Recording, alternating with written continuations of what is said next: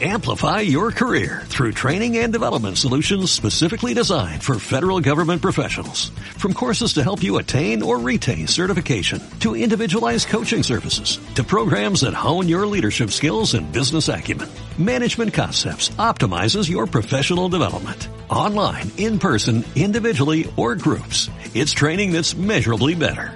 Learn more at managementconcepts.com. That's managementconcepts.com.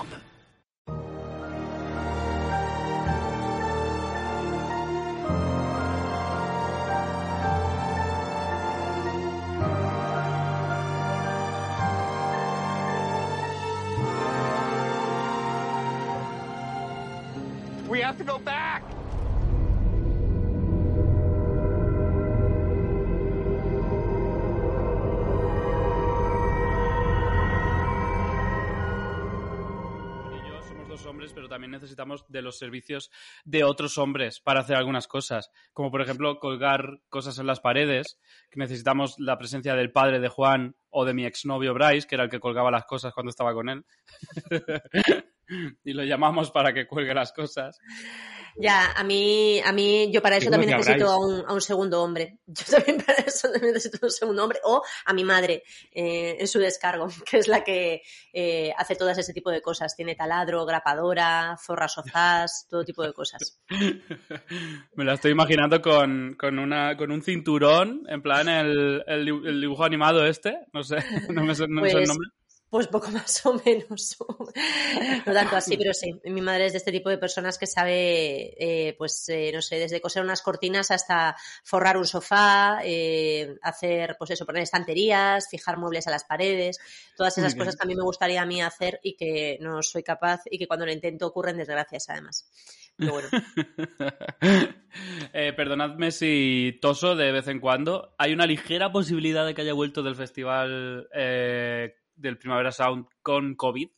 Mm, algo que no voy a comprobar en absoluto porque no... mm, eh, hay que vivir ya, hay que vivir. O sea, eh, no tengo fiebre, tengo tos. Ok. Eh, estoy hablando con Raquel Piñeiro y con Iván Manzano, por cierto. Hola. Hola. Hola. en la distancia, porque íbamos a grabar este, esto en Barcelona la semana pasada, pero no pudimos. Eh, así que aquí estamos, usando el Zencaster este, que a ver si sale bien, o a lo mejor mm, no se graba y, eh, y, nos, y nos queda una conversación preciosa entre nosotros. Eh, a ver, Raquel, como, como has hecho antes en la prueba, introduce tú. Eh, yo quería preguntarle, Iván, cómo empezó ver Lost directamente. Me ha apropiado de tus funciones y le he preguntado porque me daba un poco de reparo empezar a hablar de estos capítulos. Entonces, lo que, todo lo que pueda ser eh, prolongar y, y No entrar. reflejar el momento, pues para adelante. entrar a ello. Pues yo empecé a verlo porque supongo que como muchísima gente lo pillé un poco de casualidad en la primera. No sé si incluso había ido hablar de la serie en el periódico, que es una cosa un poco extraña ahora, como ir a la sección de televisión, que no sé si sigue existiendo, pero cre- creo que hablan de la serie y bueno, pues la, pillé como a mitad de la primera temporada, creo que más o menos en los capítulos, a mitad hacia el final, como ya más o menos en los capítulos en que muere Boom, un poco antes quizás, y la verdad es que me enganché totalmente, o sea, en aquel momento me pareció como algo, bueno, lo que supongo que le parecía a mucha gente, con, con sus virtudes y sus defectos, pero algo que no, exist- que no era comparable a nada que se estuviera emitiendo en televisión. Y me enganché muchísimo. Y a partir de ahí, pues eso, la cogí, ya te digo, en la mitad de la primera temporada. Creo que Televisión Española luego reemitió todos los capítulos, entonces ya pude ver la temporada entera. Y a partir de ahí, pues bueno, ya enganchadísimo. ¿Y cómo, cómo, cómo fue tu caso? Pues mi caso fue completamente al revés. Eh, bueno, yo ya había oído hablar de Lost y de hecho había visto, creo que es el final de la tercera temporada, algo que tiene que ver con un barco. Eh, no Mm. voy a decir más, creo que había visto ese capítulo, ese capítulo suelto. O, o de la cuarta, bueno, no lo sabía, había visto un cap- capítulo suelto, si sabía de qué iba y conocía el fenómeno y todo eso, pero nunca, pues nunca me había puesto a verla y no me había enganchado. Pero eh, yo que tenía en aquella época, porque era joven, mucho tiempo libre, leía a veces, ¿os acordáis del blog de Hernán Caschiari? Eh, Orsay. Spoiler. Spoiler, spoiler. Sí, primero era Orsay, luego pasó a ser spoiler. eh, en el país me parece que estaba alojado y él hablaba muchísimo de Lost y, y yo me leía las entradas y todo, todo lo que hubiese, tira para adelante y lee y tal. Entonces yo ya sabía muchas cosas antes de que de empezar a ver la serie. Y tenía amigos que lo veían y me decían, mira, eh, tú si empiezas a ver Lost, eh, tú recuerda que lo único importante es que Harley nunca muere. Eso es lo único que va a pasar. Y yo, bueno, vale, perfecto. ¿Y qué ocurrió? Eh, pasó que ¿qué pasó? Teníamos un amigo que tenía los DVDs y yo creo que esto fue ya eh, cuando ya se había emitido la cuarta temporada y estaban publicados los DVDs de la cuarta temporada. Y, en ese momento alguna de nuestras amigas empezó a verla y nos estuvo comiendo el coco durante una noche de San Juan con dos cosas. Em, que fuésemos a, un concierto de Michael Jackson y que tenemos que ir a un concierto de Michael Jackson porque Michael Jackson iba a venir a España, seguía vivo. Eh, todo esto previo a la cancelación y que viésemos Lost. Y empezamos a ver Lost y nos volvimos completamente locos. O sea, porque lo vimos varios amigos a la vez. Eh, teníamos un amigo que nos dejaba los DVDs, mi amigo Xavi, lo veíamos nosotros, eh, se lo pasábamos a otros amigos, este se lo pasaba a otro. Entonces, todo el rato era esta sensación de visionado comunitario. Pues claro. como, un poco como la gente que lo veía por internet, lo que pasa es que años después y, nos volvimos completamente locos. Y de hecho recuerdo que la segunda temporada era mi favorita. Eh, ahora mismo no, no, no, no, recuerdo exactamente muy bien por qué, pero recuerdo ir a, a, Lisboa a un viaje con un amigo y estar alojados en una pensión que obviamente era un prostíbulo porque las habitaciones tenían cama, lavabo y bidet pero no váter dentro de la habitación. El váter tenías que ir al fondo de un, pasillo y la habitación en la que estábamos, que compartíamos un amigo y yo, tenía una escotilla en el techo. Entonces era todo el rato, constantemente, durante ese viaje a Lisboa, hablando de Perdidos y Desmond. ¿Y tú qué hubieras hecho? Yo me hubiera quedado en la escotilla porque tenían hasta lavadora. Eh, yo, es mi, eh, pues eso, yo, pues sí, no sé por qué al final pasa lo que pasa, porque es que con lo cómodos que están, eh, pues para qué, la selva, qué rollo, que, que, pues mira, yo ya que, ya que me ha tocado esto en el destino, me quedo aquí para siempre siempre y ya feliz. Y, la quinta y la sexta sí que la vimos más o menos a tiempo real y la experiencia cambió muchísimo, fue mucho más frustrante, también un poco porque la serie se volvía un poco más frustrante y fuimos de esta gente que se quedó aquella noche, dormimos todos juntos para poder ver madrugar, ver el capítulo en cuatro con Ana García Sineriz, eh, todas esas cosas. Y bueno, esa es mi historia, Patricia. Hay algo bonito, yo creo, en, lo que tú dices, que pese a que ya la habías empezado a ver casi en, a final de la tercera o a principios de la cuarta, pudiste un poco recrear lo que, lo que has dicho, la experiencia comunitaria. O sea, quiero decir, el hecho de poder verla en común y de seguir un poco el fenómeno aún sabiendo cosas, yo creo que eso es realmente muy chulo porque mm. realmente es, bueno, se habrá hablado mucho, pero es gran parte de lo que ha hecho Perdidos en especial, ¿no? El poder seguir como ese fenómeno en paralelo que todo el mundo tenía, que hablaba, que nacía en los blogs, que se comentaba en los foros, que no tenía mucho, había algún precedente, pero no tenía tanto, un precedente tan gigantesco con la televisión. Mm. Y, comentarlo entre todos, entonces yo creo que de alguna manera que pudieras replicar esa experiencia, yo creo que te permitió disfrutar de gran parte de lo que era Perdidos de una manera bastante genuina. Mm. De, de, hecho, es que los no se entiende sin Internet. Yo creo que en el primer capítulo vuestro, Javi, de, de, aquí de Perdidas, hablabais de las series, de esa cosa de pillar las series por casualidad y de de repente, pues, Iván ha dicho que fue una de esos 22 millones de personas, al parecer, que pillaron eh, la, la, serie eh, en aquel, después de aquel partido de tenis o lo que fuera. Eh, no, no, no empezaste a verla. No, Iván fue a mitad de la temporada. Bueno, a mitad de temporada, pero bueno, que empezaste a verlo en la, en la, en la primera. Y, y, yo recuerdo, por ejemplo, estar enganchada, muy enganchada a, a, a Sicily, a Doctor en Alaska, pero no había internet. Entonces aquello era profundamente solitario. Y cuando conocías a alguien que te encontrabas con esa persona y decía, yo también, a veces a las 2 de la mañana me llevo unas alegrías tremendas cuando descubro que están poniendo por la 2 Doctor en Alaska, era como un sentimiento de, ay, por fin, eh, con Lost todo el mundo sabía que no estaba solo, o sea, todo el mundo sabía que había un montón de gente ahí detrás vibrando y, y bueno, elucubrar e inventar y todo eso era gran parte de la experiencia. No sé cómo tú, Javi, estás viviendo ahora, ahora que ya sabes todo, aunque bueno, igual te has olvidado como yo de prácticamente la mitad de las cosas, si la disfrutas igual o realmente ese misterio, esa intriga, esos chan chan, el, el conocerlos estropea un poco el visionado de la serie. No, no me los estropea. Eh, de hecho, eh, eh, por ejemplo, los cliffhangers en plan cuando al final del primer capítulo de la segunda temporada descubres que el que está en la escotilla es el Desmond que, ha hablado, que hablaba en los flashbacks con, con Jack. Eh, ahí, ahí, ahí dije en ese capítulo que, que, hay algo, mm, hay, hay, como una reacción química en mi cerebro al ver cómo está, no sé si rodada, montada, escrita esa, esas escenas. Eh, hay, hay, ciertas escenas de, de, Perdidos que son eh, masterclasses de, de, de, de, la revelación o de la tensión o de todo junto, no sé muy bien. Y a pesar de que sabes que va a pasar eso, eh, te, te, te, provoca algo, te provoca algo. Eh, antes estabas hablando de, de, de Hernán Castiari, que para mí fue primero Hernán Castiari y luego Alberto Rey en cuanto a blogs de, de tele, como que a los que me enganché, eh, a lo que me flipa es, es que, fíjate, en qué época vivíamos desde el principio de Internet, digamos, que Hernán Castiari recomendaba y hacía posts eh, explicando cómo piratear y cómo ver las series bajadas en altísima calidad de la televisión. Cómprate un HDMI, cómprate un no sé qué, no sé cuántos, eh, en el país. O sea, imagínate, ahora. Eh, me fascina. Yo me, gustaría decir una cosa para ir acercándonos un poco a, los capítulos, que habrá que hacerlo, al, hilo de una cosa que Raquel, sí. sobre la segunda temporada. mi opinión de la segunda temporada eh, es que es la temporada que, a mi juicio, tiene el mejor arco de toda la serie, que para mí es todo lo que tiene que ver con la escotilla, pero no es la mejor temporada. Creo que es una temporada que en su parte media, que es un poco, de hecho, los capítulos a los que nos enfrentamos, es un poco, a ver, fofa entre comillas, o le cuesta encontrar como el tono. Creo que hay aquí los 22 capítulos sí que les sientan un poco mal a toda la parte central o parte de ella.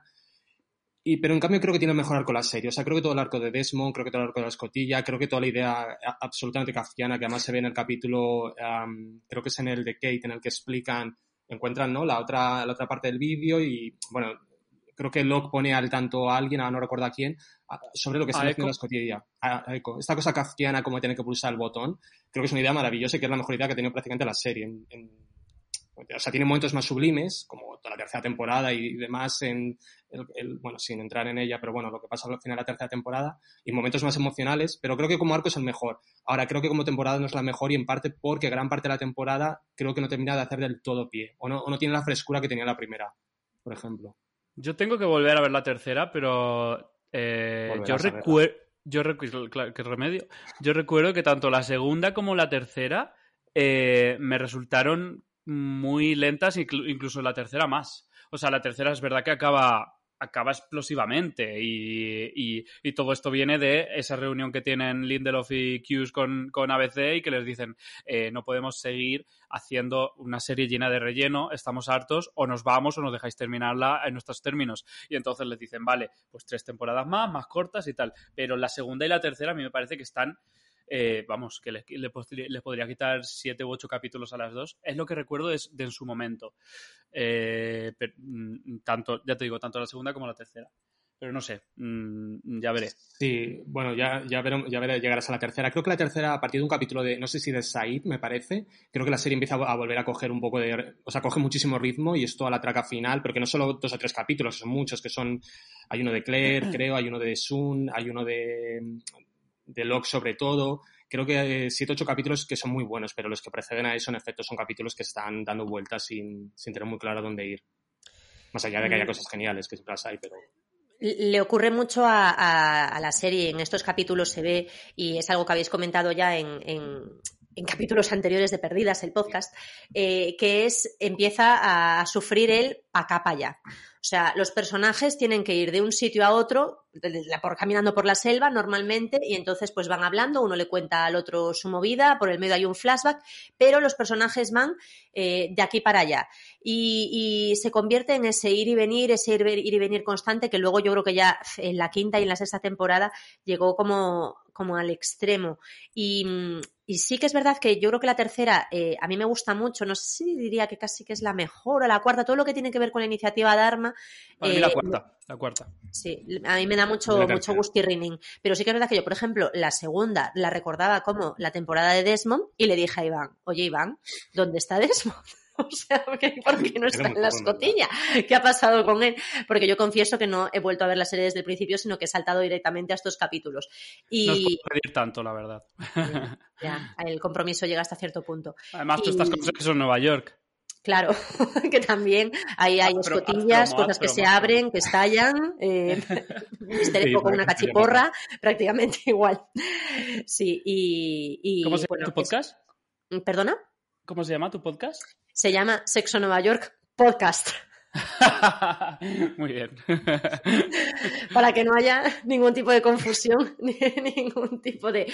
No, y esto es una idea que yo tenía desde hace, desde hace mucho tiempo. Joder, estaría guay volver a comentar Sexo Nueva York, pues no sé si capítulo capítulo o, en, varios, en tandas de varios capítulos. Y cuando tú sacaste esto, dijo, ay, mira, eh, qué guay, que lo, lo, está haciendo Javi con, con Perdidas. Y se lo comenté a una amiga y llevamos ya pues cuatro meses ininterrumpidamente haciéndolo todas las semanas. Y te digo, yo no sé cómo estarás viviendo tú o sufriendo este podcast pero a mí el mío de Sexo Nueva York me está dando la vida.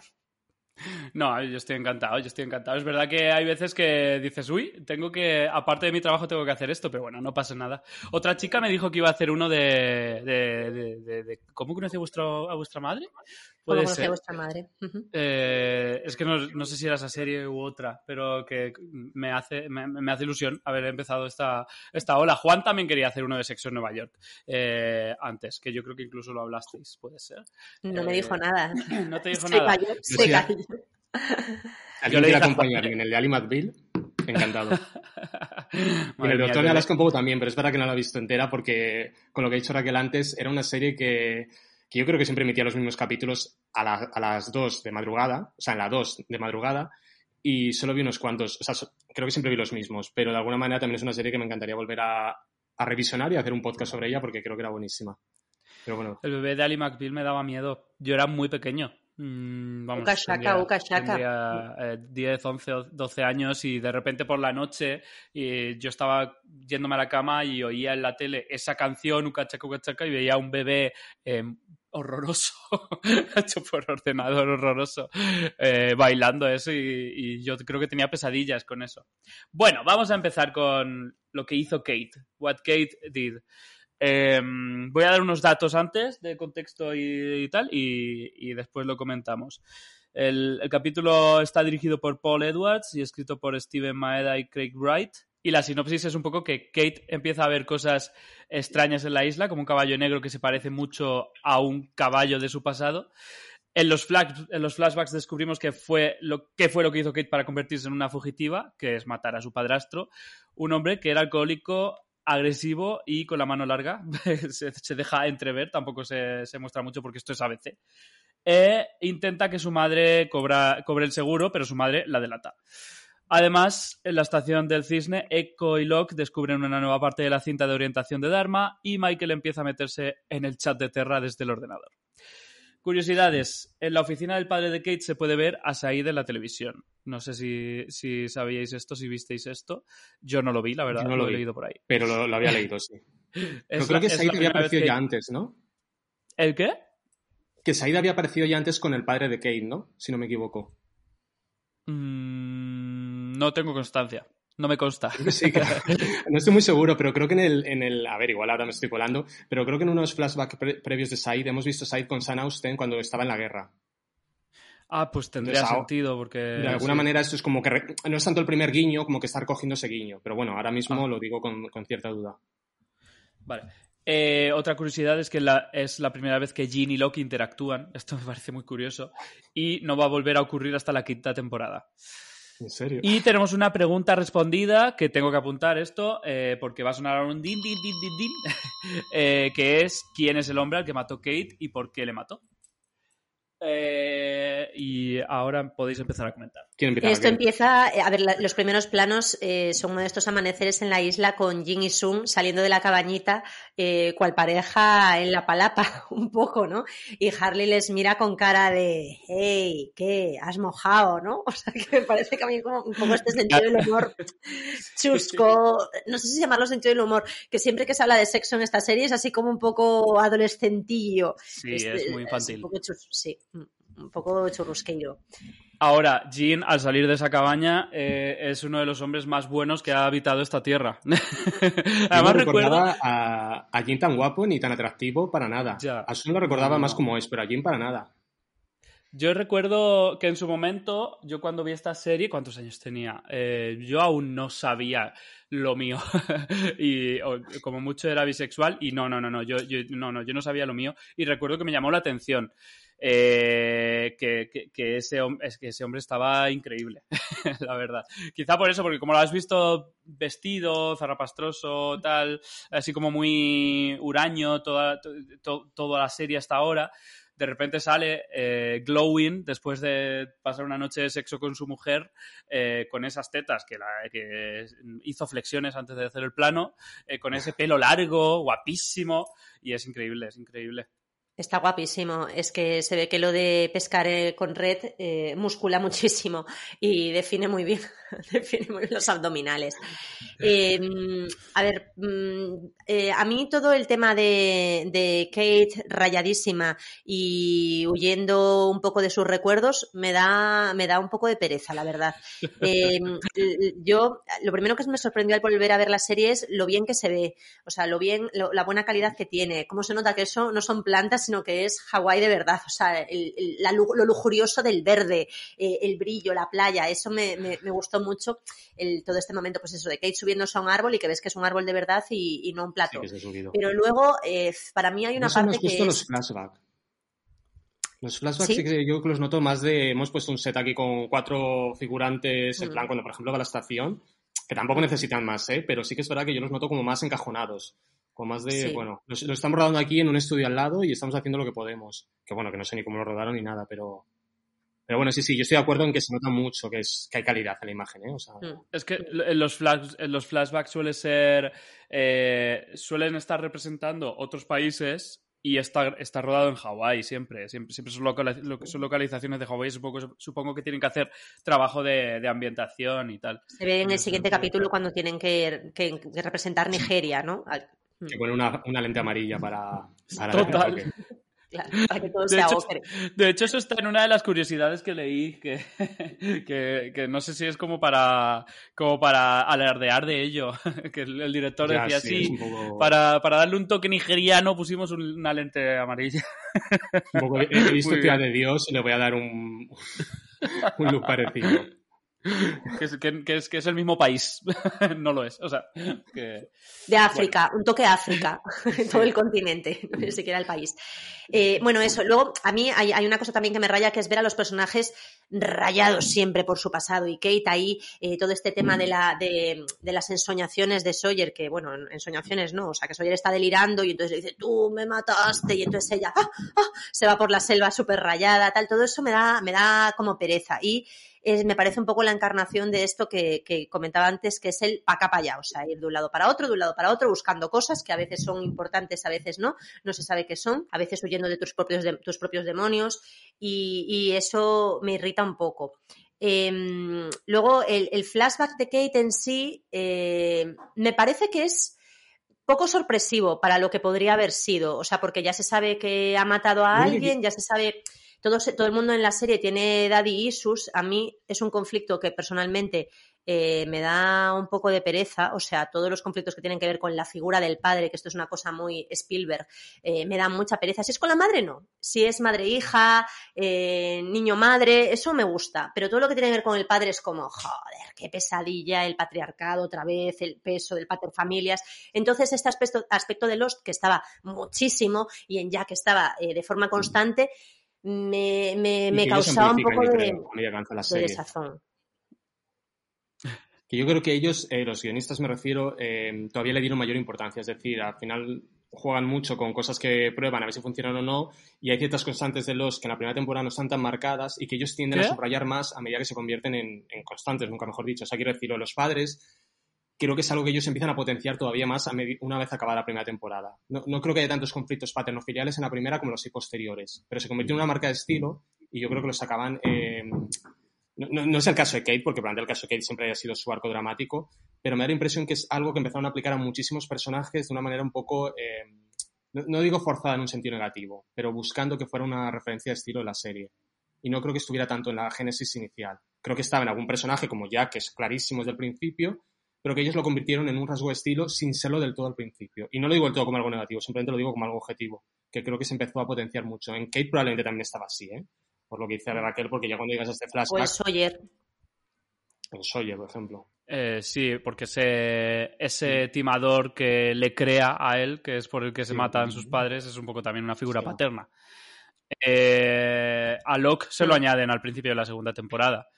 Locke de repente tiene toda esta historia de, de que tiene que donar a su padre eh, su riñón, creo recordar, y, y, luego es un timo y le odia. Eh, sí, sí, sí, se va, se va añadiendo poco a poco. Y eh, a mí sí me hace gracia. Yo cuando, yo cuando, cuando empiezo a reconocer un rasgo estilístico o una constante narrativa en una peli o serie, eh, y ya estoy dentro de la dentro de dentro del- de la broma digamos mm, sí me hace gracia ir viendo cómo se repite por alguna razón. Eh, y en Perdidos el primer visionado no había sido tan consciente de ello y, ahora lo estoy viendo claramente y como que me da me da gustico. Y efectivamente si espera si Kate efectivamente pues tiene mata a su padrastro que luego resulta ser su padre realmente eh, eh, Que, que yo aquí ten- tengo una duda. Ella al final sí que sabía que él era su padre o lo descubre después Sí, de que sí. de haberle matado. No, no, lo sabe, lo sabe. O sea, Bueno, ella lo sabe desde el principio y le mata porque que- eh, que le- no quiere, o sea, no solamente le mata por, por haber intentado, por- bueno, por estar maltratando a su madre y eh, tener intención de abusar de ella, sino también porque dice que le da muchísima rabia pensar que hay algo en ella de él, ¿no? Y que nunca podrá Claro. extirparlo. Que esto es un poco Pues un rasgo un poco la paradoja, ¿no? assassins- la- asesinos natos, ¿no?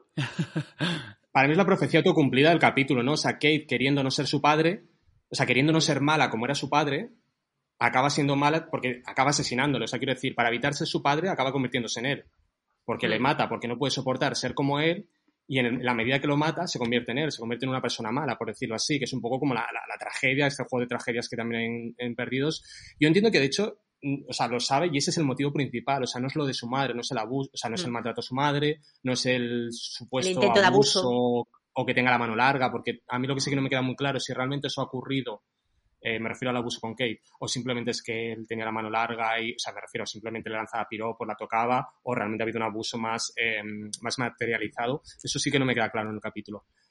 Yo entiendo que es lo que, que realmente al final lo que la empuja a hacerlo es el saber que es su padre real, que es lo que le da como la dimensión trágica, que no sé si es muy realista en términos de, de realismo Psicológicos. propiamente, sí. Pero es decir que una cosa más que me ha llamado la atención de ver estos capítulos es que creo que Lost es muy peliculera y lo digo en el buen sentido, ¿eh? Porque los personajes no actúan de una manera del todo natural, incluso en este capítulo, eh, haciendo una pequeña digresión, eh, lo vemos, por ejemplo, con el entierro de... de, ay, ¿cómo es Shannon. de Shannon, que está el entierro de Shannon, corte a Kate, poniendo música en la, poniendo música en la estación, con Sawyer tan tranquila tomándose algo de que acaba de cocinar que es una tontería, pero es como que hay un, que es un tono muy de película, que no es una realista perdidos, y eso lo, lo admiro como algo positivo. Y de alguna manera creo que lo de Kate encaja en eso, en esta idea de una mujer que, se, que, no sé si en términos realistas tiene sentido, pero que se venga o que tiene que asesinar a su padre en el momento que entiende que es eso, que literalmente es su padre, y que como considera que es una mala persona y que ha heredado eso, le tiene que asesinar. Pero insisto, que al final no deja de ser una especie de, profecía autocumplida o de paradoja, porque en la medida que intenta evitar ser él, acaba convirtiéndose en él, que es un poco... De hecho, yo creo que el de Mister Echo, que ahora hablaremos de él, es un poco más eh, enredado, pero tiene un poco también esta, esta, manera de, de, articular el pasado de los personajes que es muy común en Perdidos. Y que a mí me gusta de Kate, ¿eh? aunque luego estoy de acuerdo en que Kate en, en, la isla, y en este capítulo se ve muchísimo, esto que dices tú Raquel del para allá, para acá, es que se ve muchísimo, porque además eh, Kate es el para allá, para acá, o como lo quieras llamar, también con Sawyer y con Jack, que es este triángulo amoroso que todo el mundo ya cansaba mucho durante la emisión y que aquí se ve un poco, de repente le doy un beso a Jack, de repente me voy con Sawyer, de repente miro para abajo, o sea, es un poco emo, Kate. Un poco, yo, yo reconocer que yo nunca la he odiado ni nada, no soy de esas personas, porque Kate tenía mucho hate ya en su momento. A mí siempre me ha caído muy bien, de hecho Evangeline Lilly hasta hace poco me caía muy bien, pero yo he visto este capítulo y sí que tiene esta cosa de, hostia, de mm, céntrate, de, de, dame algo, no solamente estés como vagando con tu, con tu tristeza por todas partes y con tu caída de ojos siempre está como mirando al suelo como avergonzada de ser ella. No recordaba que hubiera odio hacia Kate en, en la emisión. Sí, Kate, Kate, era de los personajes más odiados en su momento precisamente por eso, porque estaba esta cosa, también puede ser que un poco machista, de que se la... Es que casualmente siempre son las mujeres. Oh, vaya. Claro, a la, a la, mujer que estaba entre los dos, ¿no? Y que jugaba con ellos. Siempre estaba esta cosa de, a ver, decídete, que les está siendo un poco, pues es un poco... Un poco calientapollas, dilo. Sí, eso. Sí, sí, un poco pollas. Y, y eso siempre se le, se le acusó mucho a Kate en su momento, que no deja de ser algo pues, que tiene mucho eje machista, pero sí que es verdad que es un personaje que a mí, me, insisto, a mí me gusta y, la, y me, siempre me cayó bien, porque tiene un punto de inconsistente, no inconsistente, pero en este capítulo lo ves, que es que está como paseando su, su pena sin hacer nada más. Y eso mm. está muy bien en términos personales, pero en términos narrativos es un poco frustrante. A mí esto, Mm. esto que has comentado de, de- del corte del, del- del entierro de Shannon a, a Kate poniendo música me hace gracia. En, en Perdidos se ve mucho ese equilibrio de tonos o desequilibrio de tonos. Un juego muy extraño en el que, sobre todo, por- por ejemplo, en, el, en la primera escena de este capítulo salen, salen Jin y Sun de la cabaña felices, luminosos y el contraplano es, es Said enterrando, enterrando a Shannon. o sea, es... es- Sí. eh, Pero eso entendemos que está hecho un poco a propósito, ¿no? Claro. Como en plan de la vida es así, los tánatos, estas cosas, ¿no? Ahí entiendo Sí. que sí que es, que no es un Sí. desequilibrio, sino un, contraste. Es un juego. pasa con lo de Walt, ¿no? Es como que Walt, su padre debería estar desesperado en términos realistas buscando a su hijo como un loco. Y realmente es una cosa que solamente tiene importancia cuando la cámara se centra en Michael. O sea, cuando de repente queda la importancia a Michael, esto creo que también se ve más en el segundo capítulo que tenemos que comentar, en el Mr. Echo, y viene Jack y habla con Walt, o sea, perdón, con Michael, de repente tiene importancia ese drama, de repente le dice, oye, que no nos hemos olvidado de ti. Pero realmente, por lo que hemos visto, parece que se han olvidado de él. Mm. O sea, parece que se han Sí, olvidado de su los demás no hablan de ello en absoluto. Sí. Pero que a mí me gusta, ¿eh? que, que la serie no esté todo el tiempo justificándose y explicándose, sino que esté como directamente yendo al grano y yendo a lo que hay que contar. Y a mí lo que me encanta es lo que has dicho de la paradoja, porque eh, esa misma paradoja que tiene Kate después la tiene con Sawyer. Que aunque es verdad que es muy chusto el juego este de personificar en Sawyer a su padre, eh, sobre todo con Sawyer ahí hablando febril eh, y de repente como despertándose y, deci- y- como eh, poseído por el padre de Kate. Es como que no, me queda claro si, si so- si son alucinaciones de ella, si está ocurriendo de verdad, porque luego el caballo es real. pero obviamente no puede ser el mismo caballo de sus flashbacks. Pero ¿qué hace un caballo en la isla? No sé, es todo, es todo un, poco, un poco ambiguo. pero sí me gusta cuando Kate eh, confiesa que ve en Sawyer eh, algo de lo, que odia de su padre, que, hizo, que le hizo matar a su padre, pero que está en ella y que por eso le atrae Sawyer. Eh, y que de hecho, vamos, yo aquí ve- veo clarísimo que, que a Kate le, gusta Sawyer y Jack es un tío guapito y un poco pesado y un poco obvio que tiene delante y que por eso de repente pues le da un beso cuando, cuando quiere, quiere no querer a Sawyer. Eh, pero, vaya, pero vaya, que a ella lo que le mueve es Sawyer. De hecho, es un beso súper anticlimático, que Sí. entiendo que para la gente que llevaba esperando que esto ocurriera o que ocurriera algo parecido durante un año y pico, es como un poco, ¡ah! qué bajón. Eh, no sé si podemos hacer un pequeño spoiler de lo que ocurrirá, creo que ocurrirá todavía, ¿no? En una jaula eh, eh, dentro de unos meses o de una temporada de todos unos días.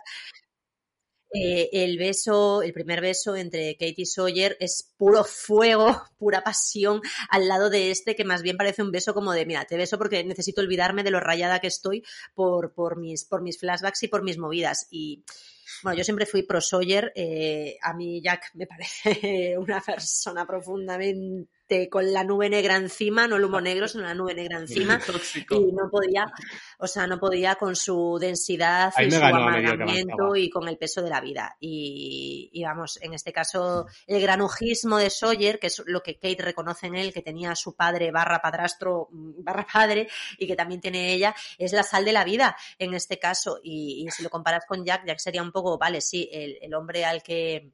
El hombre, a ver, se lo voy a decir bien.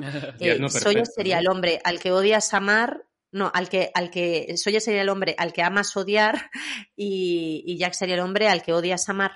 Bueno, no sé si tiene mucho sentido lo que digo, pero que se entiende, vamos, eh, un poco de menudo coñazo es este tío, pero es la persona que me conviene y en cambio Sawyer es, es pues eso, la diversión y, y- y un poco lo que, lo que es ella, Kate también lo que representa, que representa el underground y el ser una fugitiva y el vivir en la, en la sombra. Hmm.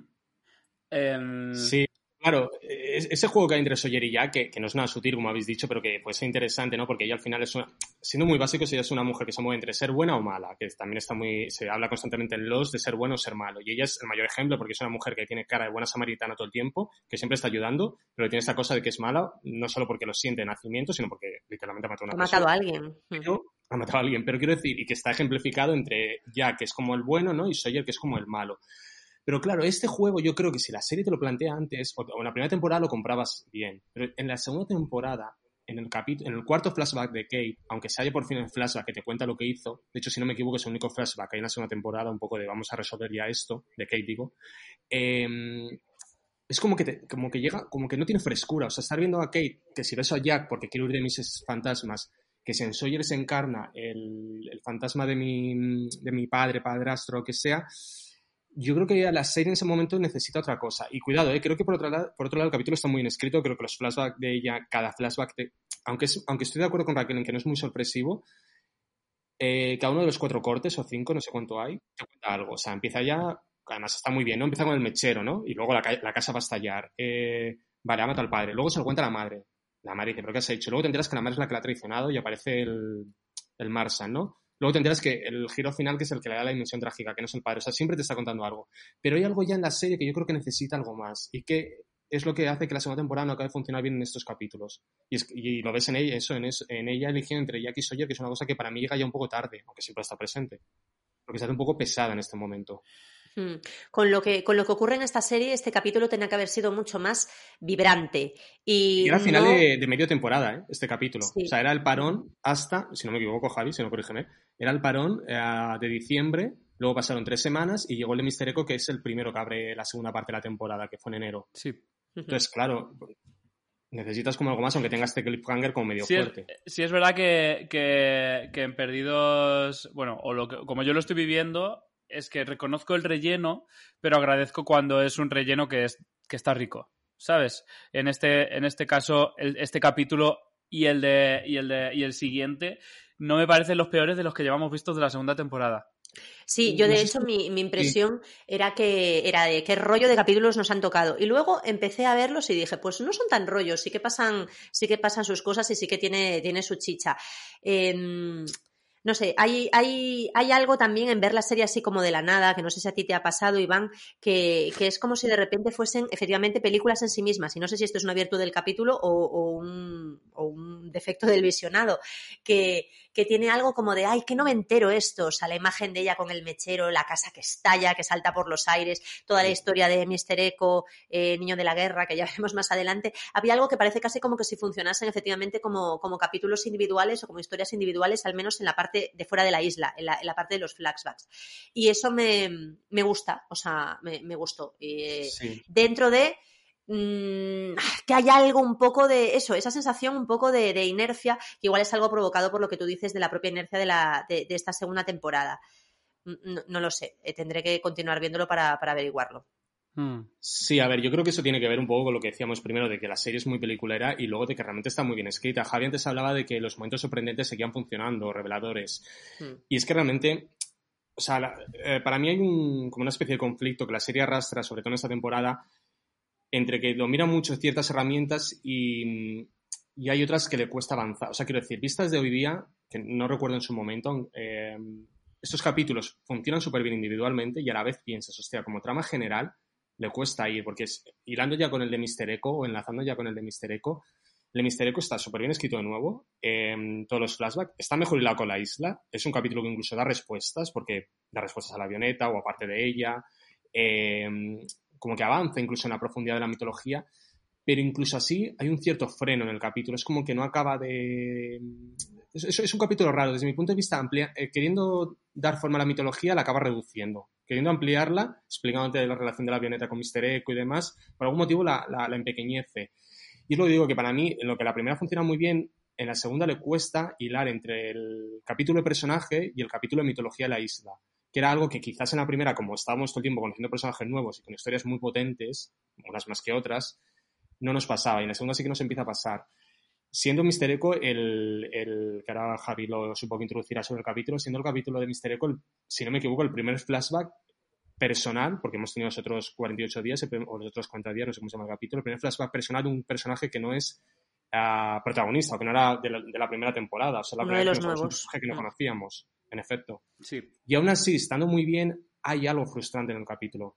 Pero a la vez lo que tú dices, lo puedes ver como una película y funciona súper bien. O sea... Yo creo que le pasa también, aparte de, de, todo el tema del pacapaya, es eh, esa sensación que fue desarrollándose y multiplicándose en Lost, que es, vamos a ver, mm, poneos todos juntos en una sala y contaos unos a otros lo que sabéis y salís de la puta isla en cinco minutos.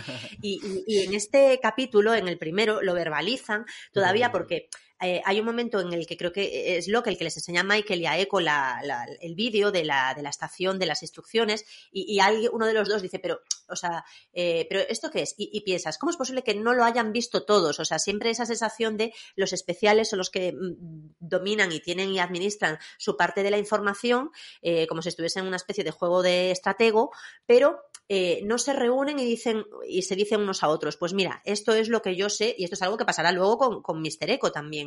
Eh, se, se ocultan la, la, mm, la- la información y, y con respecto a lo que ocurre en la isla, eh, con Mr. Echo también, que es que, por supuesto, después de soltarle una turra sobre eh, Moisés, Sí. Josué, el hermano de no sé qué, no sé cuándo, total.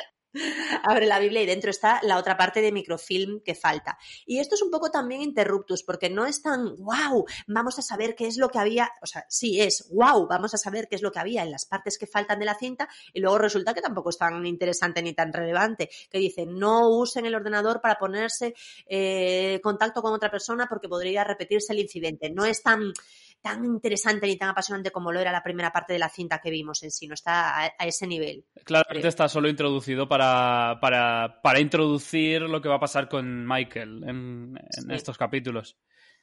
Sí, Ah, que es sí. Michael hablando con con MS2 a través de MS2 Sí. con alguien que se hace pasar por Walt. Sí. Sí. Eh, o, o es Walt. No se sabe, ¿no? Walt, no sé sabe, no se sabe. Yo no lo sé, yo ahora mismo no lo sé, estoy completamente blanco. No lo sé, Yo tampoco. no lo sé. A mí me gusta ese momento por volver a ver la cinta que tiene ese rollito así como muy... Siempre, siempre daba como mucho gustico ver el, el Namaste este que dice Namaste, good luck y yo añadiría ahora don't fuck it up. Eh, y algo que más... eh, Quedan pocas cosas por comentar de este capítulo, pero que me A parece... mí me gustaría comentar la imagen de Ana Lucía afilando su estaca de Buffy cazavampiros en la playa, súper contrita, ahí sacándole punta al lápiz y que aparece ahí Jack en plan de... Y tiene un diálogo como es... eh, el peor ella diálogo de la serie. El peor diálogo de la serie. O sea, la, peor, la frase más ridícula. Ella le dice, eh, ¿vas a intentar convencerme de que la gente no me odie? Eh, no me odia, porque recordemos que ella ha matado a Shannon. Y Jack le dice, solo si tú intentas convencerme de que las mujeres no están locas. Eh, sí, sí, sí, sí. No hay más preguntas, señoría. Sí, sí, sí, sí, es, es muy fuerte. Una pregunta. Y ahí se confirma que Jack es ese tío que tú decías. Hmm. es ese tío que, que llega y te dice "Es que no eres como las demás.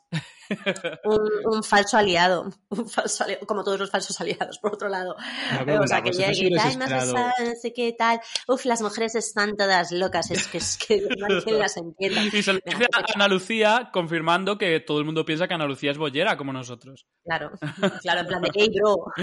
¿Qué- qué pasa? Pues yo se hubiera esperado que Ana Lucía, ahora no recuerdo el nombre de la actriz, Michelle... llegara a ser Michelle... Michelle... Michelle...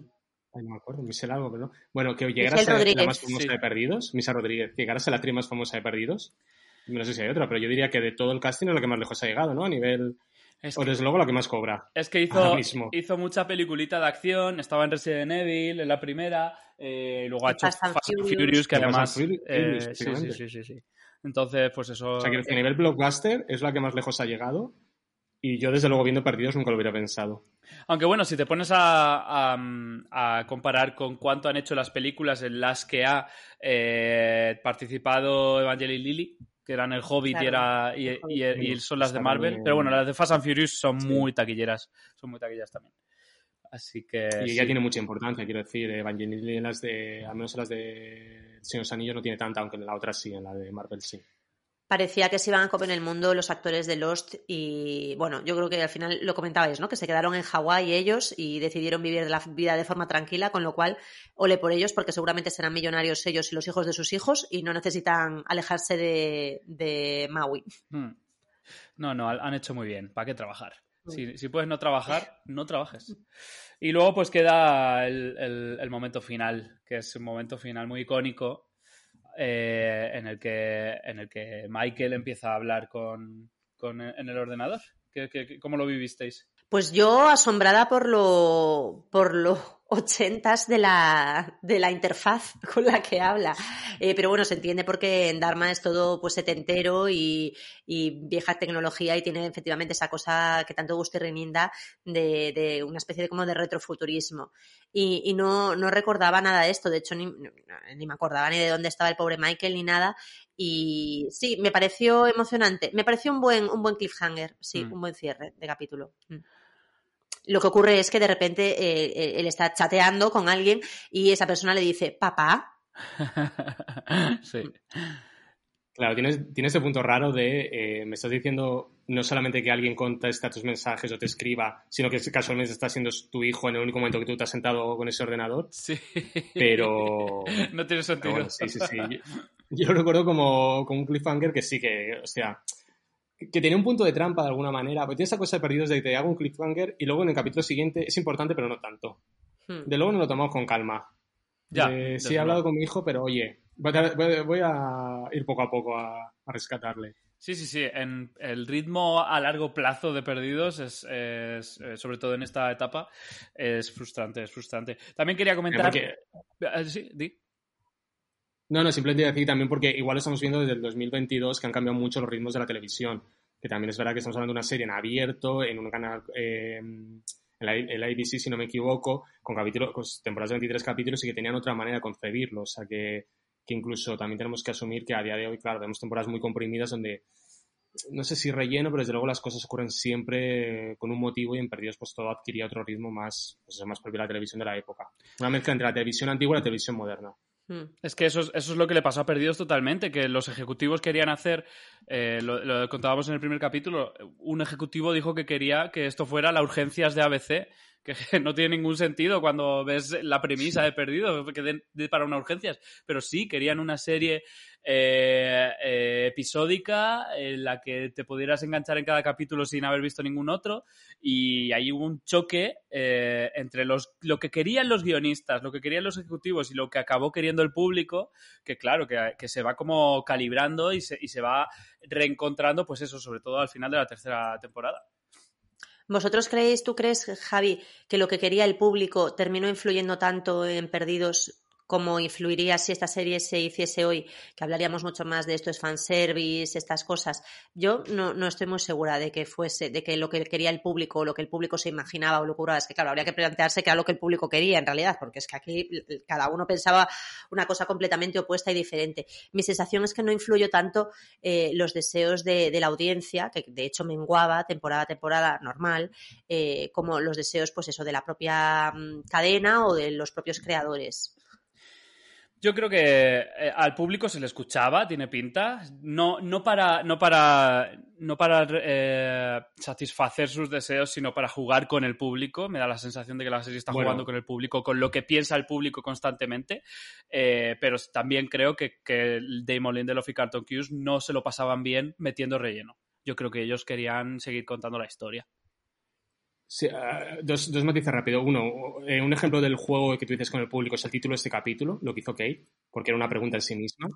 Claro. Eh, y dos. Y que, y que perdona, ver, esto ya... tiene una réplica, no sé si es en la quinta o en la sexta temporada, que sí. es lo que hace Kate, ¿no? Sí. Hay un capítulo que se llama Lo que hace Kate, no, que no ya es en tiempo presente, que también es una cosa fuertecita, ¿no? Y luego sí que creo, pero eso sería un debate más adelante, por si nos vuelves a invitar, que para mí la sexta temporada sí es fanservice. Y para mí ese problema de la sexta temporada no es el último capítulo tan discutido, tan discutible. Es toda la sexta temporada que está, para mi juicio, está a mi juicio convertida en una especie de fanservice de, de dar vueltas a los personajes sin ir a ningún sitio más, sin profundizarlos, sin añadir nada nuevo. Eh, no sé si influyó tanto como se influiría en las series de hoy día, porque evidentemente, aunque fue la primera serie masiva de Internet, eh, no existían los procedimientos que existen ahora, las presiones que existen ahora. Pero bueno, sí, sí que es evidente que al menos lo que dice Javi, el juego que con los espectadores sí que era constante. Yo creo que sí, sí, sí, existía, pero eso también no ocurre solo con partidos. En algunas cosas que ellos probaban y si veían que la audiencia respondía, eh, yo estoy bastante seguro, y creo que lo leí, pero que el personaje de Ben se llama, ¿no? El líder de los otros.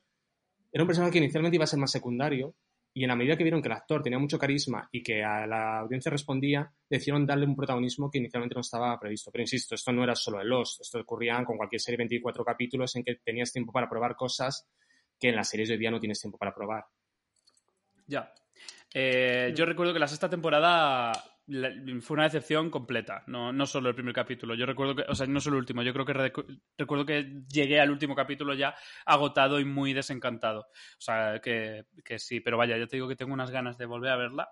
Eh, lo último que quiero comentar de este capítulo es que Hugo sigue siendo la voz del espectador, que es una cosa muy graciosa de, su, de su personalidad y dice y le dice a Jack en algún momento, bueno, que el marido de Rose es eh, blanco. no me lo esperaba en absoluto. y es, efectivamente lo que está pensando todo el mundo y es muy gracioso. Pues sí, un detalle que hoy en día no, no sería posible. Si esta serie la hiciese Netflix, dirían, pues por supuesto, ¿qué tienes que decir en contra de ello? sí. pero es verdad, he leído, he leído un, eh, haciendo investigación, leí un artículo, no recuerdo de qué revista era, que el titular era un poco las parejas ya no ya no ya son colorblind o algo así en la televisión. Y comentaba este caso y el caso de, de Sandra Oh y, y, este y el, y el negro el, de, el, negro que se fue tarifando de, de Anatomía de Grey que no recuerdo su nombre eh, y, había como otra, una, otra pareja más. Y entonces era como, es el momento en el que la televisión en abierto se está abriendo a otros, a otros tipos de parejas. Que bueno, que en Anado Metro Bajo Tierra, por ejemplo, estaba, además eran maricones. Eh, David y, David y Keith se llamaba, eh, no recuerdo ya. Su, marido negro, que era policía, y los dos maricones. Pero bueno, eso era HBO. bueno, pues pasamos al, al Salmo 23 que está escrito por Lindelof y Hughes, eh, dirigido por Matt Errol Beasley. Y nada, pues Echo descubre la estatuilla de la Virgen María de Charlie y le obliga a enseñarle dónde la encontró. En sus flashbacks, en sus flashbacks descubrimos que era un mercenario que utilizó los recursos de su hermano, un sacerdote, para hacer una entrega de heroína escondida dentro de un montón de estatuillas de la Virgen en un avión que acabó estrellándose en la isla. Y su hermano era el sacerdote que iba en el avión, que le salvó la vida y le entregó su identidad para que tuviera una nueva oportunidad. Y como curiosidad, este, este episodio decías, decías antes, Iván, que estaba muy bien escrito y en realidad este episodio estuvo nominado al Emmy, el, episodio en, sí mismo. Eh, y, nada, a mí me parece un buen capítulo. Es, verdad que es un capítulo que si esperas eh, avanzar, pues a lo mejor, eh, pues no mucho, pero sí que dentro de, las, de los personajes de, la cola, eh, esta, esta historia es como más interesante, está más pegado a la isla.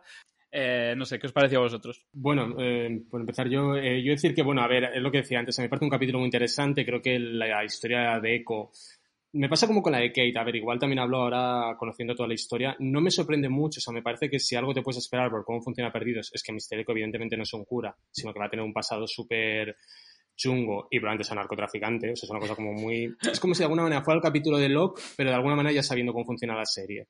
Entonces, claro, es, una, es un capítulo en que todo encaja, hila muy bien con todo con la avioneta, eh, y a la vez creo que de alguna manera todo es un poco previsible, pero todo está muy en su sitio, en el mejor sentido de la palabra.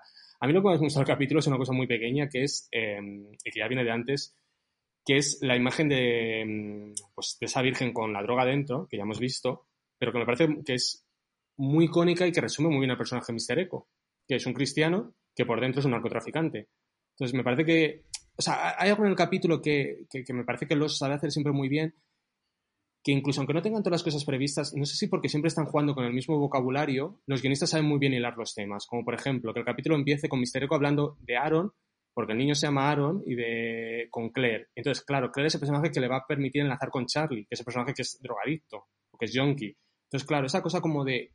Y, claro, Aaron está todo el tema del hermano y demás, que evidentemente yo estoy seguro que Mister Echo no estaba en la cabeza de nadie en la primera temporada, cuando deciden llamarlo Aaron, cuando está Charlie como narcotraficante, y de golpe me gusta con esa capacidad de perdidos de hilar muy bien. Hmm. Y por lo demás, eso, em, bueno, no sé, no sé qué opinas tú, Raquel. De hecho, todo el tema de, lo del hermano, eh, hay un momento en el que Charlie le dice que yo soy yonki por culpa de mi hermano. Y Mr. Echo también, aquí no es un caso de, de, problemas paternofiliales, sino entre hermanos, que Mr. Echo también tiene esta cosa hmm. de la identidad del hermano, de quién es él, y que al final él termina asumiendo la identidad de su hermano. Em, sí, tiene esta cosa de que está todo muy hilado, es todo como muy cajita. Esto es un poco como cuando ves una película que tiene un final sorpresa, ¿no? Que, luego empiezas a. Te, da la sensación de que la película automáticamente se vuelve mejor. Porque eh, vas viendo lo que, todo encaja, o el típico de al final estaban muertos. Entonces vuelves a verla y te parece mucho mejor película por cómo han hecho ese juego.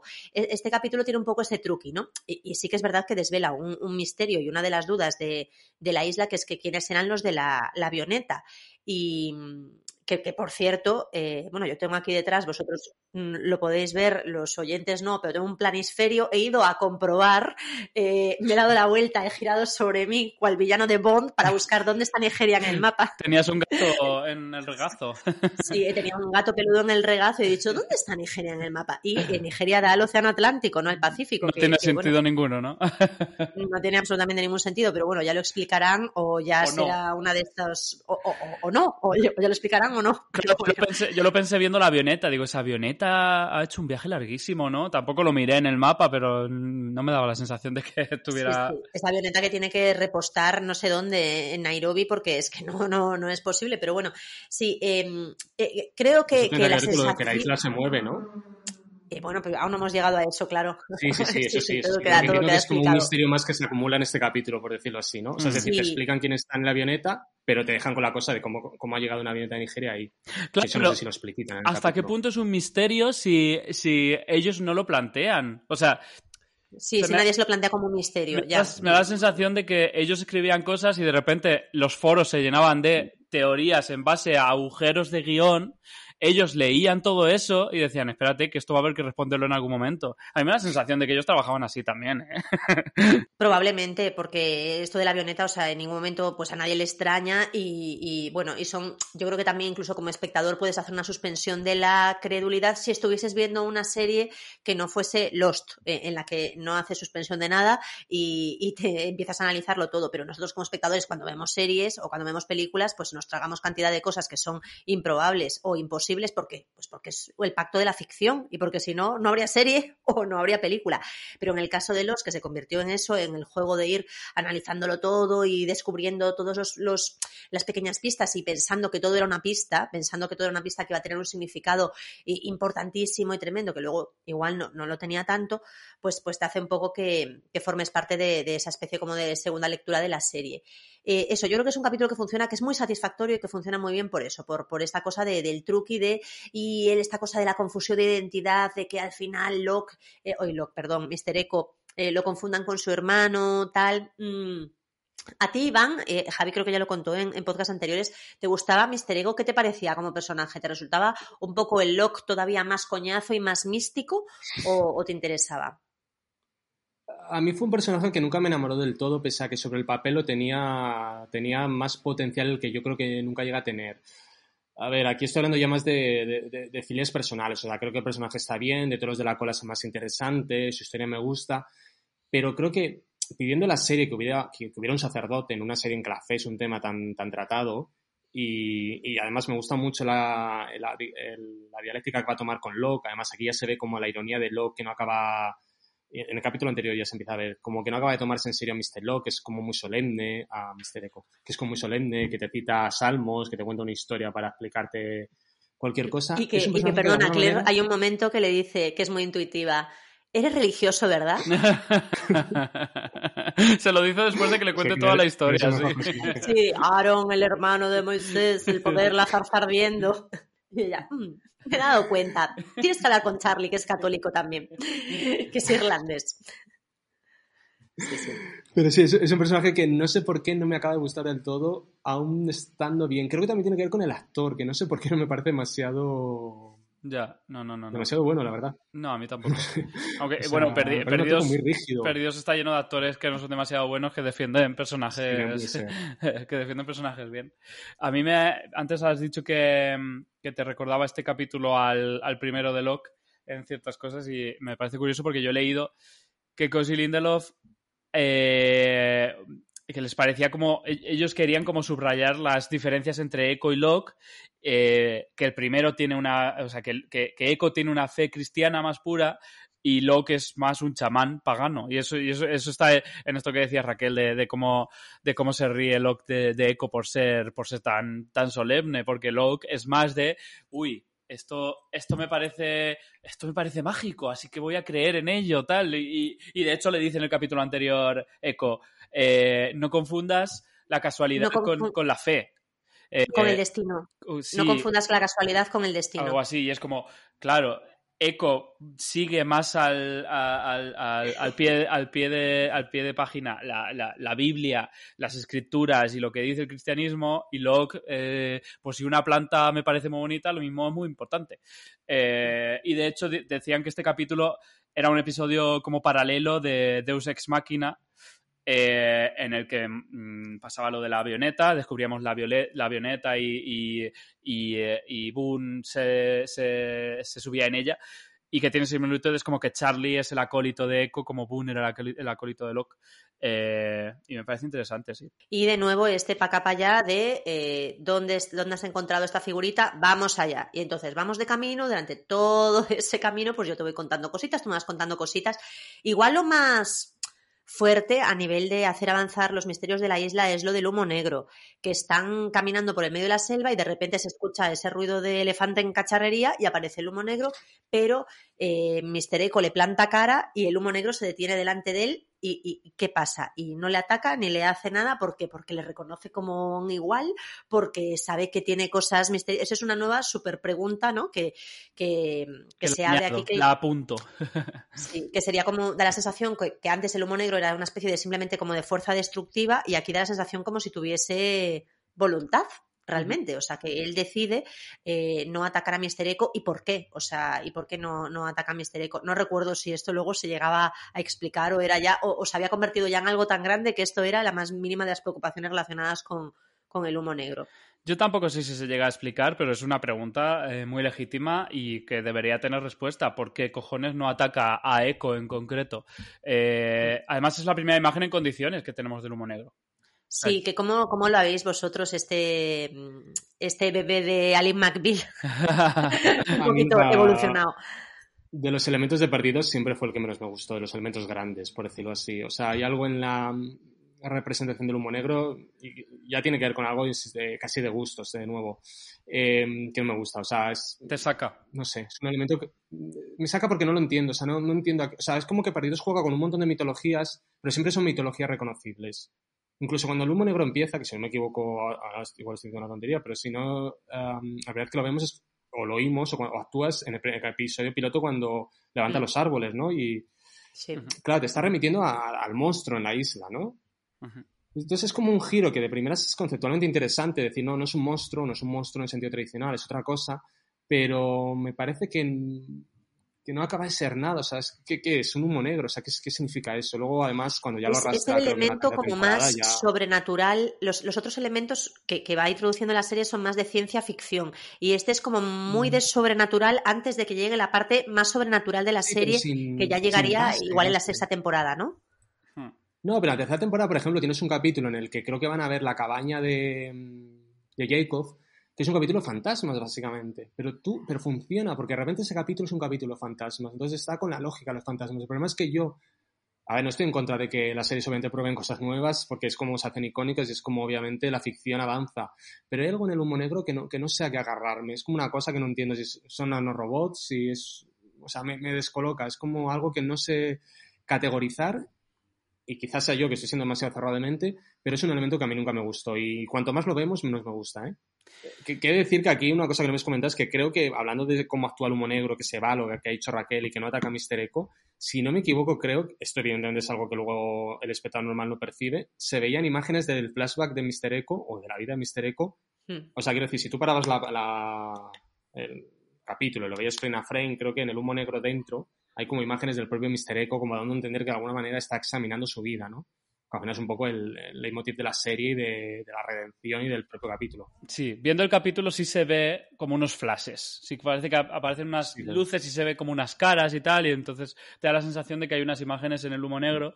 Y yo he leído después que esas imágenes, porque yo no lo paré, son, son imágenes de, del flashback mismo, del mismo capítulo. Es decir, en ese sentido totalmente es lo que tú, es lo que tú dices. Está, está viendo la vida de, de Echo y decidiendo no acabar con él. Lo cual es un poco, no acaba con él porque es cristiano. Porque ha sufrido mucho, porque fue un pobre niño de la guerra. Un asesino. Porque tiene la, porque tiene la fe, la fe correcta. ya, no sé. Que por cierto, los dos capítulos que estamos comentando, los dos protagonistas, su, su revelación es que son asesinos, básicamente. O sea, bueno, el de que ya lo intuíamos, obviamente, pero... bueno, y de Mister Eco también, teniendo en cuenta cómo, cómo había, había acabado con la mitad de los, de, los atacantes en, en, capítulos anteriores.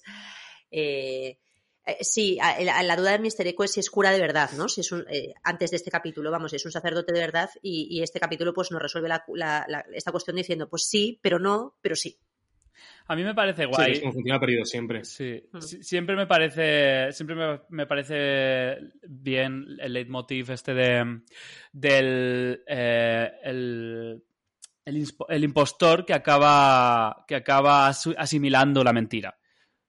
Eso, eso, eso me gusta, me parece siempre. Y que al asimilarla se convierte en más verdadero que, que si lo hubiera sido de primeras. O sea, hay algo en ese viaje retorcido de. Para que mi hermano no se convierta en un eh, bueno, en un niño de la guerra, me convierto yo, no le puedo salvar porque al final mi hermano acaba muriendo precisamente porque yo me he convertido en eso y yo acabo aceptando su rol de sacerdote. Y probablemente sea más sacerdote que ninguno, sea, más, sea más sacerdote que su hermano precisamente por haber llegado por ese camino tortuoso. Hmm. Que eso sí que es interesante, esta cosa de que si él hubiera sido sacerdote desde el minuto cero, lo sería, obviamente, y sería un creyente, sería un cristiano, tendría una fe increíble, pero el haber pasado por esa tragedia, el llevar siempre a hombros ese, ese drama es lo que le convierte en el verdadero sacerdote, o sea, porque puede hablar desde la experiencia. Y algo como guay en esta cosa que tú dices, ¿no? De, en la medida que es una impostura, acaba siendo más verdad que la propia realidad. Hmm. A mí también me parece súper interesante todo este tema de la confusión de identidades y de, y de, la impostura y de convertirte en algo que no eres y entonces acabas siendo lo más. Y al mismo tiempo hay una cosa un poco chusca, que es ese policía llega allí, le dice, está bien, padre, está bien, padre. Y Mister Eco, decir, luego él tiene unos compañeros narcotraficantes, o sea, pertenece a un cártel, a una organización más grande, que luego él cuando sale de ese aeropuerto, su vida le sigue esperando ahí fuera. O sea, no es tan fácil como eh, me quedo con la sotana puesta y todo el mundo va a decir, ay, ahí viene el padre Jamie o como se llama su hermano. O sea, no, no es tan sencillo como eso. Eh, eh, pero bueno, esto es otra vez rascar un poco con el dedito y hacer que salten las costuras de la serie, y si no, pues mira, es que no habría serie, chica. O sea, te lo, tienes que, tragar y que, creer. Pero bueno, sí, sí que hay un punto ahí de, bueno, ¿y qué pasó con Mister Echo eh, entre, desde ese momento hasta que realmente se convirtió en sacerdote? También hay aquí... Los policías. Aparte, es culturista, ese policía que llega ahí, ves, ves a Mole vestida de cura, es mm, quizá planteate las cosas. Sí, sí. Y, recuerdo además luego con todo el tema aquí de la temporalidad, que luego cuando se empezó a, se empezaron a saber más cosas de la serie o incluso al final, no sé si recordáis esta especie como de cronogramas que había en internet que todo el mundo colgaba, que era como de el tiempo en la isla. O sea, eh, ¿qué pasa? Aquí llegan eh, Caín y Abel, 200 eh, millones de años después pasa tal cosa y siempre aparecía la avioneta eh, y, creo recordar que o sea, era anterior, por supuesto, a la, a la caída del avión, pero no, no, o sea, antes lo que ha dicho, como esto puede ser de, pueden llevar aquí ocho, dos años o algo así, y, y siempre era como uno de los, de los hitos del cronograma de la isla, ¿no? O sea, todo iniciativa Dharma, qué pasó, el incidente, todo, todo este tema de saltos, historias, y, y, la, y la avioneta siempre aparecía como algo un punto a señalar que luego en realidad la avioneta no tiene mayor importancia en, la historia de la isla. Quiero decir, acabó ahí y parece también como una cosa muy importante quiénes son estos de la avioneta y tal, pero luego no influye en, la trayectoria loca de, la isla, ni siquiera en, la de los personajes que aparecerán a continuación, porque también una cosa que ocurre es que en la avioneta encontramos eh, las vírgenes con, heroína, pero bueno, estas, o sea, ya, ya estaban ahí, o sea, quiero decir, Charlie ya las había encontrado y, un poco la revelación de este capítulo final, que es que Charlie tiene cantidad de vírgenes guardadas con heroína en un zulo, bueno, pues una más, una más para la saca, pero ya tiene como cinco o seis en realidad. No me puede dar más pereza esa trama, la verdad. Sí, el, el, final es un poco horrible. O sea, que el cliffhanger del capítulo sea que Charlie tiene guardadas más vírgenes y que va a volver a caer en la droga. No, cariño, métete todo, ya ves tú. O sea, yo una trama de heroinómano en la isla es, es lo más eh, serie de, de, cadena en abierto que, que, que hay que meter relleno que se me ocurre, la verdad con Claire súper enfadada diciéndole fuera, fuera de, de, de mi chabola. me queda aquí, no te lo mereces. No, no, tienes derecho a estar con Aaron. Que es como, hijo, qué que, que, cansinos que sois. Sí. sí. Y a mí Charlie me gusta. Le estás ¿eh? empujando a la drogadicción, guapa. Sí. A, a, mí Charlie me gusta y, y, me gustaba en la serie y a, agradecía un poco también sus puntos como de humor, pero a la vez había algo que era como, uff, muy, muy cansino. En, en, el, y en, su, en, sus tramas, en esta parte de sus tramas, la verdad. Algo que me gusta de, de, de, del, del, viaje de Echo y que me lleva un poco a. Yo no sé si nos lo planteamos en el primer visionado eh, como, como parte de estas teorías que nos hacíamos, pero Echo eh, podríamos decir que estaba destinado a estar en la isla porque tenía que haber, haberse metido en esa, esa avioneta que acaba en la isla eh, su hermano lo evita, un poco como destino final real. su hermano lo evita y, y, él acaba en la isla finalmente, sí o sí. Y, mm. y no sé si había teorías sobre, sobre que hay, hay, como que la isla te llamaba y tenías que ir sí o sí. Pero desde luego es lo que he pensado yo al ver este capítulo. Sí, yo, yo no, no, no, lo había planteado así, pero totalmente. Y de hecho luego creo que cuando se completa el flashback de Echo, creo que, bueno, ahí tiene dos más, uno en esta temporada y otro en la tercera hay algo como de que él fue mm, a buscar un caso de un milagro, que aparte aparece el cura de, mm, perdón, el, el vidente de Claire, el que le dice que lo de Aaron. O sea, que, que hay como ya una idea, creo que luego cuando se complete los flashbacks, de que de alguna manera tiene que acabar en esa isla. Ajá. Pero es verdad que en ese capítulo no había pensado, como que de alguna manera, en efecto, el hermano toma su, su lugar, pero él al final acaba ahí, en ese mismo pues sí. espacio. Hmm. Bueno, lo que decías de que no es. No, vamos a ir cerrando ya, porque además qué, qué pesado soy, que os tengo aquí hasta.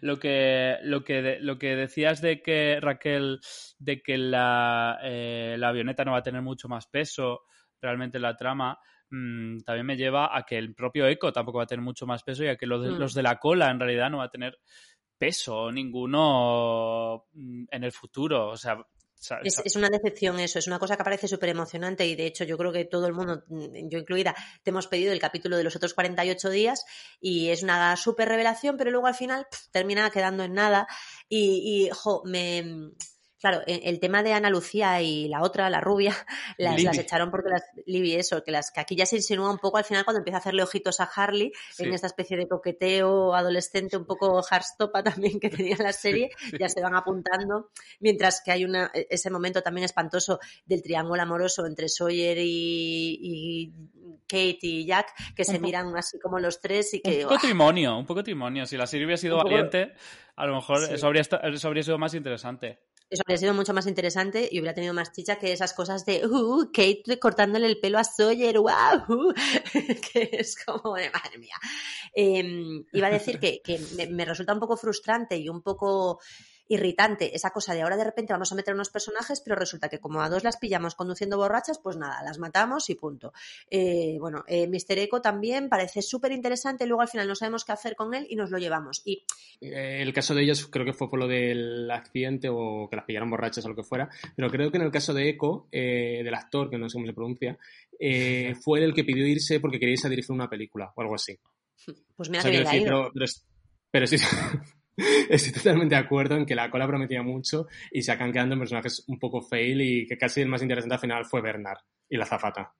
A, a, a mí me, me, parece todo esto un timo, o sea, y sé que con Lost esto la gente lo va a decir muy a menudo, pero es que me parece un timo, me recuerda, ¿sabéis cuando se decía en Star Wars cuando cuando, eh, cuando se eh, llegó la el primer la primera trilogía, o sea, la, trilogía no la, la o sea, la de, la de Natalie Portman. Las precuelas, sí.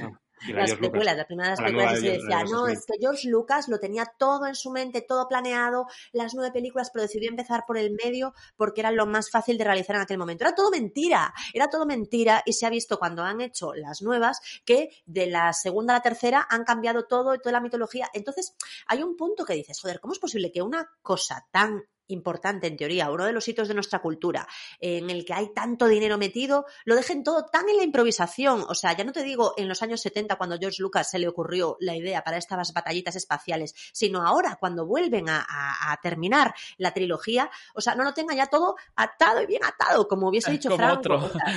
claro. En teoría eso es culpa de Disney que es un poco el, franco del, de, la, de, la, industria cinematográfica. Dueña de, de la cultura de nuestro tiempo. Me da igual, o sea, no puede... Los Lucas, ese, tipo de, decisiones no pueden quedar en manos del director de turno, por muy bien que me caiga Ryan, el que dirigió Puñales por la espalda, ni de J.J. Abrams, ni de, ni de Lindelof, ni de, ni de ninguno. O sea, tienen que estar por encima y tiene que haber una mente creativa detrás. Entonces, en el, en el, en el caso de Lost, sé que esto va a ocurrir multiplicado por 50.000, pero si metes de repente a nuevos personajes que prometen tanto y que parece que ta, ta, ta, no puede ser para luego mm, que te dé igual cargárselos o no cargárselos eh, una temporada después o media temporada después. Eh, esto nosotros ahora todavía no lo sabemos, pero lo sabremos y creo que es una de las cosas que hacen que, la sensación al final eh, con los fuese tanto de frustración, recompensa también, pero también mucha frustración. A mí me hace pensar en qué se perdería en la sala de guionistas en cuanto a. porque sí, obviamente eh, se van reajustando cosas y se van improvisando cosas, pero a lo mejor ellos eh, dijeron, vale, pues es que Libby va a ser importante por esto en la temporada que viene, o Ana Lucía. Igual Libby era Juliet. Vete a saber. ¿Quién sabe? Joder, pues pasar de, de Hugo a Sawyer. Cosas más raras han visto. Cosas más raras han visto en la isla. solo una cosa, yo creo que lo de la avioneta es verdad que, claro, que el problema que tiene este capítulo es que dándote respuesta a lo que decíamos antes, yo creo que de alguna manera te, simplifica la serie porque dices, bueno, pues ya está. Lo de la avioneta guay sí es el hermano Mister Echo, que fuerte, pero ya está, no, no tiene más. Pero yo creo que cuando lo veías en la primera tenía esta cosa que, muy bonita que tenía perdido y que, y que todavía tendrá muchas veces, que claro, decías, hostia, es que esto puede ser cualquier cosa. O sea, yo recuerdo que en la primera temporada, que además yo fue cuando, más o menos cuando empecé a verla, un poco antes, la avioneta era como si de repente te, te surgiera como otra línea narrativa totalmente nueva. O sea, era como, vale, ahora hay una avioneta, ¿qué significa que hay una avioneta allí? Aparte que eh, en una serie en que se ha estrellado un avión en una isla, que de repente haya otra cosa que se haya estrellado, era como que te, y, un barco, mucho sí, pero al barco, claro, el barco lo sabes antes, ¿no? Que está en mitad de la selva, ¿no? Hmm. Pero quiero decir que, hay algún efecto ahí de, decir, eh, claro, que es este sitio tan loco en que ocurren muchos accidentes, que te gustaba muchísimo esa sensación como de que podía ser cualquier cosa. Y por eso este capítulo yo creo que de alguna manera dándote respuestas tan coherentes y tan racionales y tan lógicas como que sale el hermano de Eco, bueno, lógicas entre comillas, porque la avioneta no tiene sentido que está allí por lo que habéis dicho de la geografía, pero coherentes desde el punto de vista de la trama y te la cierra y te la cierra muy bien, te explica el personaje, te da el momento de redención de él, llorando con su hermano, o sea, te lo da todo. Es un capítulo que a base está tan cerrado, hace como que la serie no respire el todo. Y como que un misterio que, como te dice Raquel, todo el mundo recupere porque tiene algo como muy de potencial de que podría ser cualquier cosa, de alguna manera aquí se pierda como un poco de fuerza. Hmm. Aquí el, en este capítulo el misterio hacia afuera es la progresión de lo de Michael chateando de, de, lo de Michael que, bueno, es, es, él sigue ahí hablando con presuntamente su hijo y vemos que está intentando planear algo, eh, pues él le dice a Locke, oye, ¿y las armas dónde están y tal? Eh, es un poco lo, como lo que sigue abriendo y expandiendo un poco el, el drama, el misterio en este caso, ¿no? Hmm. Y siempre me parece interesantísimo eh, Locke y, me, mm. entretiene mucho y en esas escenas es que da la sensación de que Locke está sospechando algo, sabiendo que está tramando algo y le dice, ¿para qué quieres saber esto? Tal. Y ¿Tú para qué preguntas eso, no? ¿Cómo era eso? sí, eh, la respuesta en los foros, sí, ¿para qué pregunta eso? Sí, algo así era. Sí. Quinn está como muy, como se diría ahora, basadísimo en esta temporada. Basadísimo. muy, o sea, como porque, o sea, la primera probablemente esté como incluso mejor como actor porque hace interpretar al Locke más, más de antes de la isla, que es muy diferente al que está en la isla, pero en esta temporada está como sobradísimo. Yo creo que eso también mola, esa especie como de ironía, de Ironía, retranca. Hmm. Sí, sí, sí, sí. yo controlo la isla, pero a la vez me la suda todo. Y, realmente en ese sentido creo que funciona muy bien el personaje de Locke. Hmm. Pues, ¿os queda algo que comentar? Nada, yo que menos mal que tenía Iván para preguntarle, oye, ¿dónde está Desmond? ¿Qué ha pasado con él? que supongo que lo sabremos, no, debe de quedar mucho para que lo sepamos, ¿no? No, no, que, bueno, queda bastante. Queda bastante, sí. Hasta final de temporada yo creo que no vuelve a aparecer. Pues nada, que se queden en la escotilla, que tienen hasta lavadora. Esto se ve cuando Sawyer se despierta en coma, de su coma, y ahí dice, ¿dónde estamos? O sea, ya nos han rescatado, porque claro, él se despertó ahí en la selva eh, comiendo latas de garbanzos y de repente se encuentra una especie de hotel un poquito oscuro Sí. y un poquito vintage. Y, y eso, pues eso da una idea del nivel de confort que había en esa escotilla. Sí. Eso sí es muy guay, supongo que lo habréis hablado ya en, la, en algún capítulo, en algún del podcast, no, ahora no recuerdo, que es esta cosa de que la primera todo gira en torno a la supervivencia, a comer, a, a A conseguir cagar. agua y demás, y que la segunda en un capítulo se lo quitan de en medio. Es como ahora estamos en otro eh, en otras reglas del juego, aparece una escotilla donde hay comida de sobra, donde hay aseo, donde tenemos todo, donde hay bebida, y todo lo que importaba en la primera para mover el, el conflicto ya no existe. Todo eso nos lo hemos cargado y ahora el conflicto es otro. Y me parece como maravillosa esa, esa concepción de de repente reinventar la serie y todo lo que fuera importante anularlo. Pues no, no habíamos hecho esta observación tan inteligente, la verdad. con, con lo cual, eh, antes cuando has dicho, no sé si nos invitarás otra vez, sí, os voy a invitar otra vez en la tercera temporada.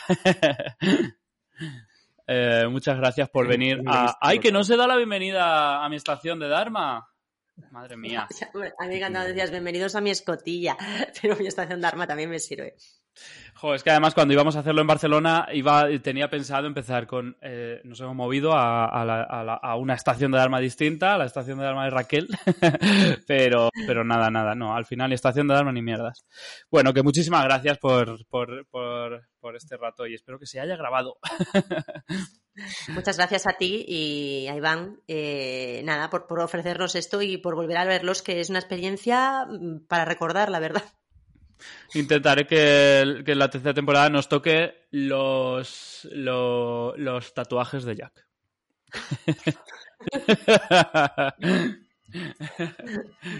No, por favor. Muchas gracias, chicos. Muchas gracias. Adiós. Pues hasta luego.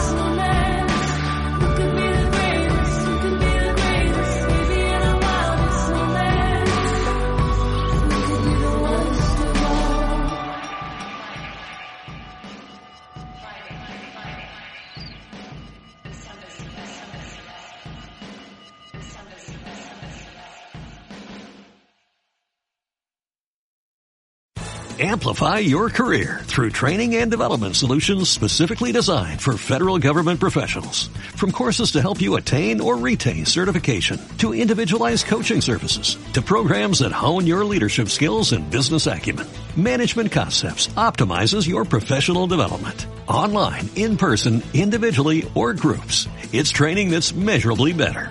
Learn more at managementconcepts.com. That's managementconcepts.com.